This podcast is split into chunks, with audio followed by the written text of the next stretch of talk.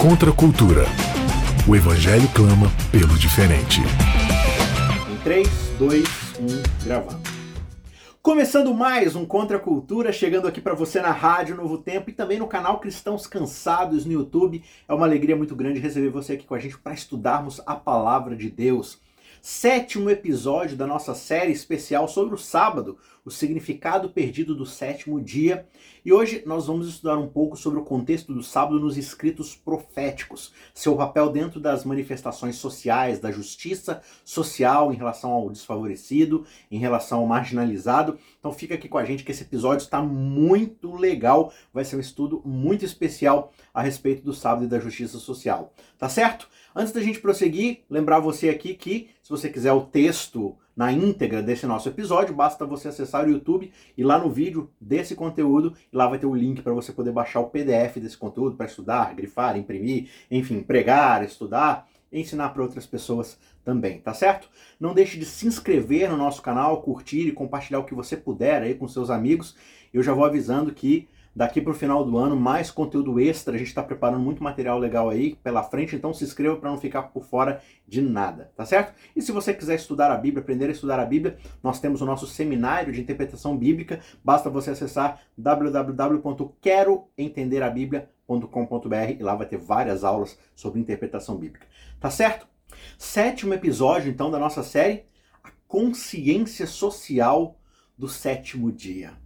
Embora tenhamos dito no episódio anterior que não é o bem-estar deste ou daquele trabalhador que é o fator decisivo sobre o sábado, isso não significa que a preocupação com o trabalhador esteja ausente do entendimento do sétimo dia. Muito pelo contrário, a consciência social está inseparavelmente entrelaçada com a sua ideologia, com a sua ideia. Embora de forma sutil e implícita no começo, a preocupação social e ecológica do sétimo dia vai se tornando cada vez mais centralizada no decorrer do texto bíblico. Na verdade, o sétimo dia deve ser visto como a plataforma de lançamento, tipo aquelas de foguete, sabe? Para o mais excepcional e ambicioso projeto de justiça social que o mundo antigo já viu. Podemos até mesmo falar de uma visão sabatizada da realidade, conforme a Bíblia nos apresenta. E como veremos, as mais distintas vozes proféticas do Antigo Testamento alinham-se por trás dessa visão. Então vamos falar um pouco aqui sobre essa consciência social. Já lá no relato da criação, conforme a gente viu, a matéria-prima para o bem-estar social reside justamente nos mandamentos, nas ordens relacionadas ao descanso e à cessação do trabalho, lá em Gênesis 2, conforme a gente viu. O descanso, que é a marca do encerramento da atividade de Deus, é justamente o padrão sobre o qual os seres humanos irão organizar as suas vidas. Isso se torna ainda mais evidente lá nos Dez Mandamentos, no Êxodo. Quando o círculo é desenhado dentro dos limites estabelecidos, nada nem ninguém permanece de fora do domínio do sábado. O mandamento no verso 10 do capítulo 20 diz: Não faça nenhum trabalho nesse dia, nem você, nem o seu filho, nem sua filha, nem o seu servo, nem sua serva, nem o seu animal e nem mesmo estrangeiro das tuas portas para dentro. Os detalhes nessa lista são surpreendentes, porque não foram encontrados paralelos em qualquer outra cultura daquela época. Aqueles que mais precisam de descanso, o escravo, o estrangeiro e até o animal de carga, são destacados em uma menção especial. No descanso do sétimo dia, os mais desfavorecidos e até mesmo os animais mudos encontram sua voz, seu aliado. E embora essa lei faça uma clara distinção entre Deus e todas as demais criaturas, as distinções dentro da sociedade são momentaneamente suspensas. A preocupação do Antigo Testamento com a justiça social não se limita ao sábado. Mas o sétimo dia deve ser visto como o princípio que dá origem a outros marcadores que estão igualmente empenhados em proporcionar descanso à terra e alívio aos seus habitantes. Nos dois satélites do dia de sábado, ou seja, temos o ano sabático e o ano do jubileu, já vamos falar sobre eles, o cuidado com a terra e a solicitude por aqueles que acabam do lado perdedor dos privilégios sociais destacam, sublinham o perfil social desse trio de referências. O que Deus disse a Moisés lá no Monte Sinai incluía instruções claras com relação ao descanso para aquela terra. Você pode acompanhar essa leitura no capítulo 25 de Levítico. E o alívio da dívida para com os pobres também é central. A terra também deve desfrutar de um sábado configurado de acordo com a sua necessidade. o texto diz: Quando entrares na terra que eu vos dou, a terra guardará o sábado ao Senhor. Seis anos semearás a tua terra, e seis anos podarás a tua vinha, e colherás o teu fruto. Mas no sétimo ano haverá um sábado de repouso completo para a terra, um sábado para o Senhor. Não semearás o teu campo e nem podarás a tua vinha. Está lá no verso 2 até o verso 4. Tomando então esse padrão do ciclo semanal de seis dias que a gente vê lá na criação, né? Seis dias de trabalho, seguido de um sétimo dia de descanso, a instrução aqui em relação à terra estende esse padrão mais para um ciclo de sete anos. Então, seis anos de trabalho na terra, a terra vai ser cultivada, e um ano inteiro de descanso para que ela possa se recuperar. Ou seja, esse será o ano sabático, o ano em que a terra vai descansar. O terreno em si, e não só os inquilinos, estão incluídos na provisão do descanso. A partir daí, esse texto prevê ainda outra camada, configurada como um múltiplo de sete períodos de sete anos. É uma conta, às vezes, que a gente pode se perder, mas veja só. O verso 8 do capítulo 25 de Levítico diz: De modo que o período de sete semanas de anos dá 49 anos, né? 7 vezes 7, 49. Então, o jubileu oferecia alívio da dívida e a restauração da propriedade perdida por causa de alguma dificuldade econômica que em algum momento durante aqueles 49 anos anteriores a pessoa pudesse enfrentar. Santifiquem o quinquagésimo ano e proclamem liberdade na terra a todos os seus moradores. Esse será o ano do jubileu para vocês, e cada um de vocês voltará à sua propriedade. Cada um de vocês voltará à sua família. Ou seja, se você perdeu sua terra, você vai recuperá-la. Se você está como escravo, você vai ser devolvido à sua família. Isso está lá no verso 10 do capítulo 25. Então, esse sistema deveria estabelecer um limite para a aquisição de terras e forneceria uma rede de segurança para aquelas pessoas ameaçadas pela destituição de suas posses. Então, se tal ordem fosse implementada, diminuiria drasticamente a diferença entre os ricos e os pobres. Também a terra não será vendida em definitivo, diz o verso 23, porque a terra é minha, diz o Senhor, pois vocês são para mim estrangeiros e peregrinos. Então, o objetivo era que, independentemente das condições impostas, do acaso, da sorte, de qualquer situação que eles viessem a enfrentar, os vencedores e os perdedores de cada transação sairiam, no longo prazo, todos como vencedores. Ou seja, se um arrendatário tivesse que abrir mão de algumas de suas terras por causa de algum problema financeiro, a terra não seria perdida para sempre. Seja como comprador ou como vendedor, a transação entre eles dizia respeito a um certo número de colheitas, limitado, e não a posse da própria terra em si. Então, no ano do jubileu, a terra seria revertida para o dono original de forma gratuita.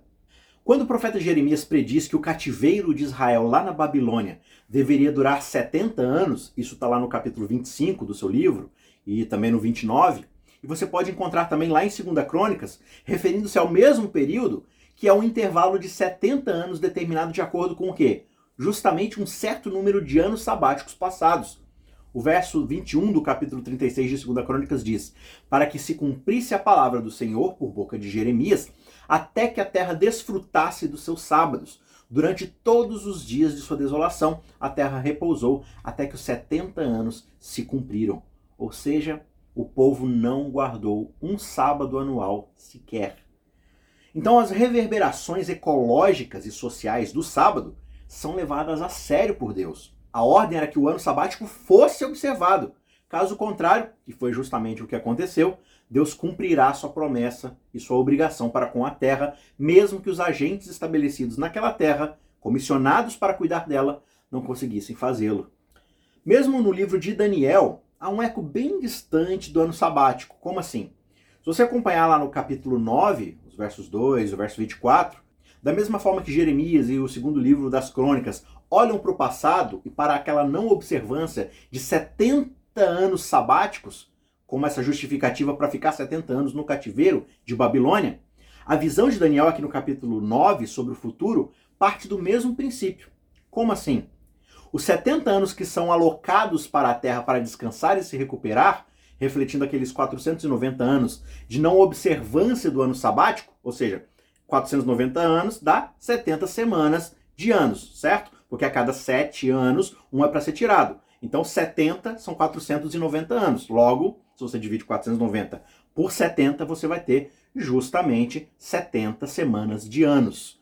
Então esse período está aqui em Daniel configurado como justamente um novo período de oportunidade, outras 70 semanas de ano para Israel fazer o bem em sua comissão. Lá em Daniel 9 diz justamente isso: 70 semanas estão separadas para o seu povo, para quê? Para ser recuperado esse projeto de Deus. Então, seja olhando para o passado ou para o futuro, a base ideológica desse período diz respeito justamente ao ano sabático, que por sua vez é um descendente justamente do sétimo dia. Da mesma forma, o jubileu é uma determinação divina contra um status quo de opressão contínua e de exploração das pessoas e da criação. É um mecanismo socioeconômico para evitar o abismo cada vez maior entre os ricos e os pobres, que os profetas de Israel só podem condenar, mas que aqueles sacerdotes de Israel tentam corrigir lá em Levítico 25. O tema principal é a justiça social, uma visão de esperança que procura criar uma sociedade sem pobreza. Para alguns dos mais ilustres profetas do Antigo Testamento, a relação entre o sétimo dia e a causa da justiça social é tão orgânica que eles repudiam qualquer versão do sábado que não reflita essa realidade. Os israelitas, tendo escapado daquele efeito corrosivo da cultura do Egito, acabaram sucumbindo às pressões culturais nesse novo país que eles agora vivem. Violações flagrantes da verdade e da justiça não só se tornaram prática comum, mas se tornaram o próprio padrão a ser seguido. Profetas e mensageiros foram enviados em rápida sucessão, um depois do outro, mas nenhuma quantidade de exortação da parte de Deus ou de aviso foram suficientes para virar a maré da sorte daquele povo. Intercalados em uma história incessante de declínio, um número imenso de profetas nos dá um vislumbre da narrativa como se o sábado, aos olhos deles, fosse uma espécie de termômetro. Como assim?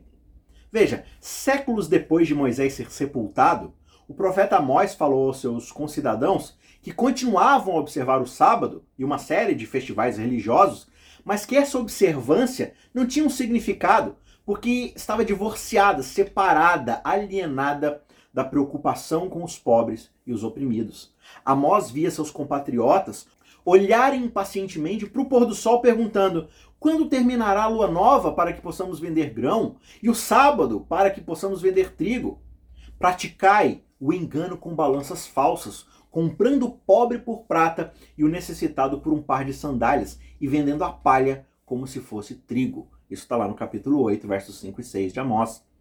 Ou seja, impacientes para verem o fim do sábado, o objetivo daqueles homens não era apenas voltar ao trabalho, mas além disso, prosseguir em um curso de exploração, de enganação do seu próximo. Amós denunciou que as práticas dos negócios da comunidade desta época eram conduzidas com mesquinhez, especulação, desonestidade. Ele deixa claro que os seus concidadãos eram religiosos e observantes do sábado e outras festas religiosas. E em alguns aspectos até pareciam verdadeiramente devotos e os seus serviços eram cuidadosos, planejados e bem executados. O que lhes faltava era justamente o núcleo ético, o elemento sem o qual os rituais religiosos tornam-se sem sentido e contraproducentes. Aquelas pessoas se revelavam meros materialistas, fascinados pelas perspectivas do mercado de valores da sua época e tão preocupados com a sua própria prosperidade material que perderam a conexão entre a bondade de Deus e o bem-estar do seu próximo. Assim diz o Senhor: por três transgressões de Israel. Sim, por causa de quatro. Não suspenderei o castigo, porque vendem o justo por dinheiro e condenam o necessitado por causa de um par de sandálias. Esmagam no pó da terra a cabeça dos pobres e pervertem o caminho dos necessitados. Perto de qualquer altar pagão, eles se assentam sobre roupas que receberam como garantia de pagamentos de dívidas e comem dos sacrifícios oferecidos aos ídolos. Para a compra do vinho que bebem no templo do Deus deles, usam o dinheiro que receberam de multas injustas. Isso está lá no capítulo 2, versos 6 a 8.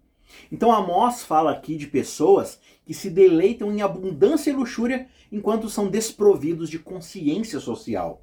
Ele os exorta por seu estilo de vida opulento e despreocupado, que foi alcançado através da exploração dos outros e da indiferença para com a situação dos pobres.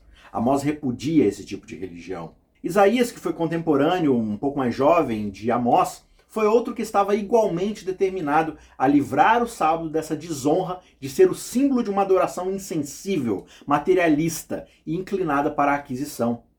Quando vocês aparecem diante de mim, Deus fala por meio de Isaías, quem foi que lhes pediu isso? Não me tragam mais ofertas vãs. O incenso de vocês é para mim abominação. E também as festas de lua nova, os sábados e a convocação das assembleias. Não posso suportar a iniquidade associada à reunião solene. Isso está já no primeiro capítulo de Isaías, nos versos 12 e 13. Claramente, as pessoas abordadas tanto por Amós quanto por Isaías são religiosas. Isso fica claro. Só que eles estão entregues a um estilo de vida de ganho material e de prosperidade pessoal às custas de procurar a justiça para os menos afortunados. Quando o culto se tornou um substituto para o comportamento moral, este foi severamente denunciado e condenado.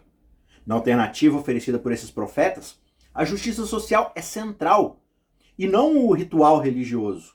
Mesmo que vocês me ofereçam holocaustos e ofertas de cereais, não me agradarei deles. Quanto às suas ofertas pacíficas de animais gordos, nem sequer olharei para elas. Afastem de mim o barulho dos seus cânticos, porque não ouvirei as melodias das suas liras. Em vez disso, corra o juízo como as águas, e a justiça como um ribeiro perene. Isso está lá no capítulo 5 de Amós, versos 22 a 24. Estas vozes do Antigo Testamento expõem prioridades equivocadas na perspectiva religiosa de Israel. Só que o argumento deles não é contra o sábado, como talvez possa vir a parecer. Em vez disso, eles agem com a premissa de que a justiça social é um valor central justamente do sétimo dia. Em Isaías 58, já tendo estabelecido seu programa de justiça social, Deus fala por meio do profeta de uma forma que ele se volta para o sábado com uma questão do direcionamento ético do povo.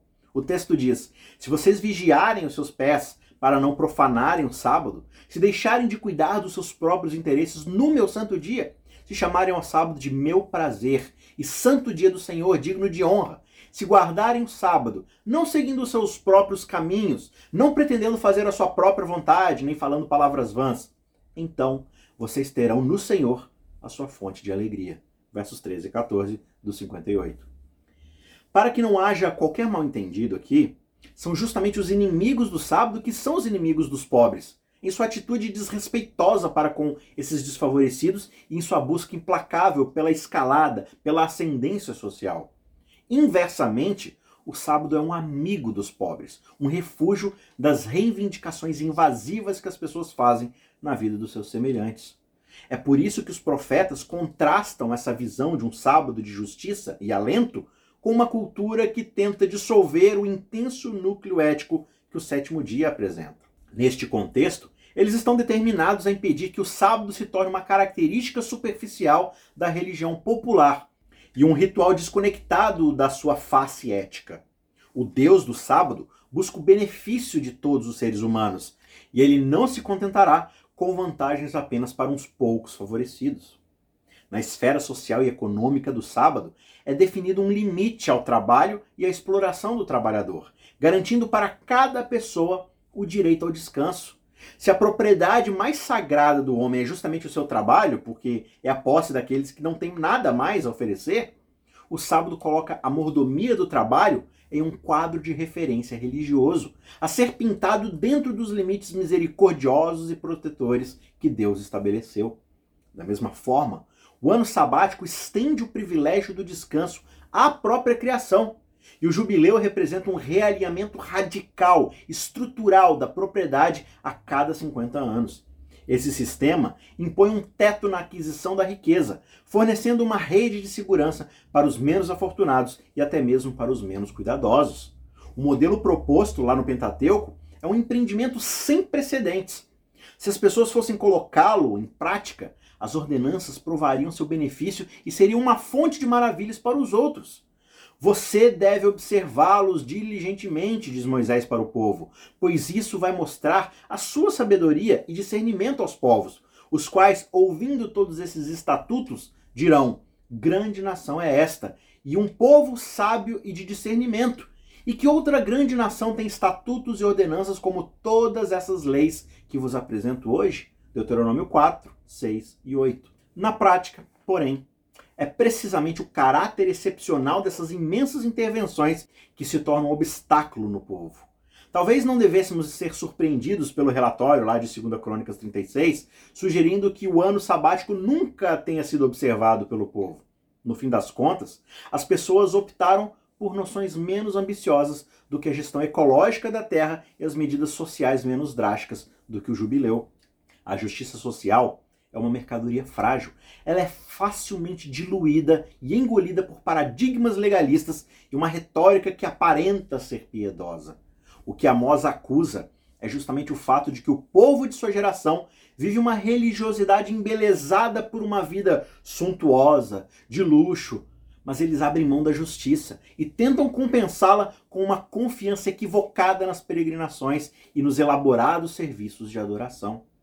O materialismo exposto por Amós e a hipocrisia que é tão ofensiva a Isaías não devem ser vistos apenas como uma falha moral a nível humano. O Deus que as pessoas continuamente reverenciam em seus elaborados serviços religiosos é alguém totalmente diferente do Deus do sétimo dia. Quando o profeta Jeremias se pergunta como Deus parece perder para os deuses repugnantes dos cananeus, parece a primeira leitura que ele está soando como se estivesse com medo que os ídolos pagãos fossem substituir o único e verdadeiro Deus. Mas não é isso que está acontecendo. Essa retórica não esconde a preocupação mais profunda e sutil. As pessoas podem continuar adorando, entre aspas aqui, o verdadeiro Deus, mas investi-lo, enfeitá-lo, cobri-lo com falsos atributos e acabam transformando esse objeto de adoração que não mais é Deus em um ídolo. Este é o significado mais profundo do lamento de Jeremias de que o meu povo mudou a sua glória para o que não dá lucro. Ou seja, é uma característica reveladora do culto aos ídolos no Antigo Testamento. É uma devoção, uma adoração completamente desprovida de benefícios para o adorador. A confusão sobre o objeto de adoração bloqueia a percepção das pessoas sobre o Deus invisível. E o efeito desse ideal distorcido faz um dano duradouro na percepção do ser humano. Aqueles que adoram tais ídolos, adverte um escritor do Antigo Testamento, serão como eles, e assim será com todos os que confiam neles. Está lá em Salmo 135. Para Israel, bem como para todos os que tomam o mesmo curso, a escolha é desastrosa. Eles seguiram ídolos inúteis e se tornaram inúteis. De acordo com esta visão, a percepção de uma pessoa do seu objeto de adoração acaba se traduzindo em um comportamento ético. Tudo isso é reunido lá na visão de Ezequiel dos eventos que levaram ao exílio de Israel na Babilônia. O povo, segundo ele, rejeitou os meus estatutos e profanaram os meus sábados, e os seus olhos estavam postos nos ídolos de seus pais. Isso está lá no capítulo 20, verso 24. Durante a era dos grandes profetas, conforme as nações de Israel e Judá cada vez mais voltavam-se para os valores espirituais e morais dos quais seus antepassados tinham sido libertos do Egito, o sábado parece ter se tornado uma força em declínio. Incontáveis mandamentos adicionais, regras, prescrições extras foram proclamadas completamente em vão. E finalmente, a situação parecia além de uma cura, além de um remédio.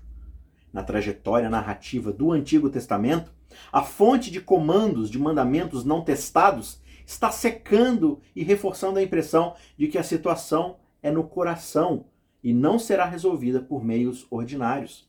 Além disso, uma vez que o fracasso de Israel se deriva de seu anseio por assimilar os caminhos das religiões pagãs, não há razão para se esperar uma melhora dadas as influências externas. Por isso, é surpreendente ouvir precisamente esses profetas olharem para um dia futuro e verem sua esperança sendo concretizada. Amós fala de um dia em que Deus diz: Levantarei o tabernáculo caído de Davi, vou reparar as suas brechas e levantá-los das suas ruínas, vou restaurá-lo para que volte a ser como era nos dias da antiguidade. Em Isaías, lemos que vocês reconstruirão as antigas ruínas, levantarão os fundamentos de muitas gerações e serão chamados de reparadores de brechas e restauradores de veredas, para que o país se torne habitável. Onde Amós faz na justiça social a essência do seu projeto, Isaías também a coloca no centro, ressoando com o necessitado. Aquele que está por vir trará justiça para as nações, diz Isaías 42, verso 1. Na verdade, a justiça é a essência da missão desse agente. O agente que está por vir não vai ficar fraco ou ser esmagado até que ele tenha estabelecido a justiça por toda a terra. Surpreendentemente, também, é o fato de que a restauração que está por vir apresenta o sábado em um papel proeminente. Na visão profética, o sétimo dia ainda irá desempenhar um papel não só em Israel, mas em um palco muito mais amplo. Quando a perspectiva parece mais sem esperança, quando a voz do profeta já estiver se tornando rouca da futilidade de tentar persuadir a sua própria geração, será revelado que Deus tem outros meios à sua disposição. Ajude o Cristãos Cansados a continuar produzindo conteúdo cristão gratuito e de qualidade. Você pode fazer uma doação única usando o QR Code do PicPay ou pelo site apoia.se barra cansados, fazendo contribuições mensais de qualquer valor. Os links estão na descrição.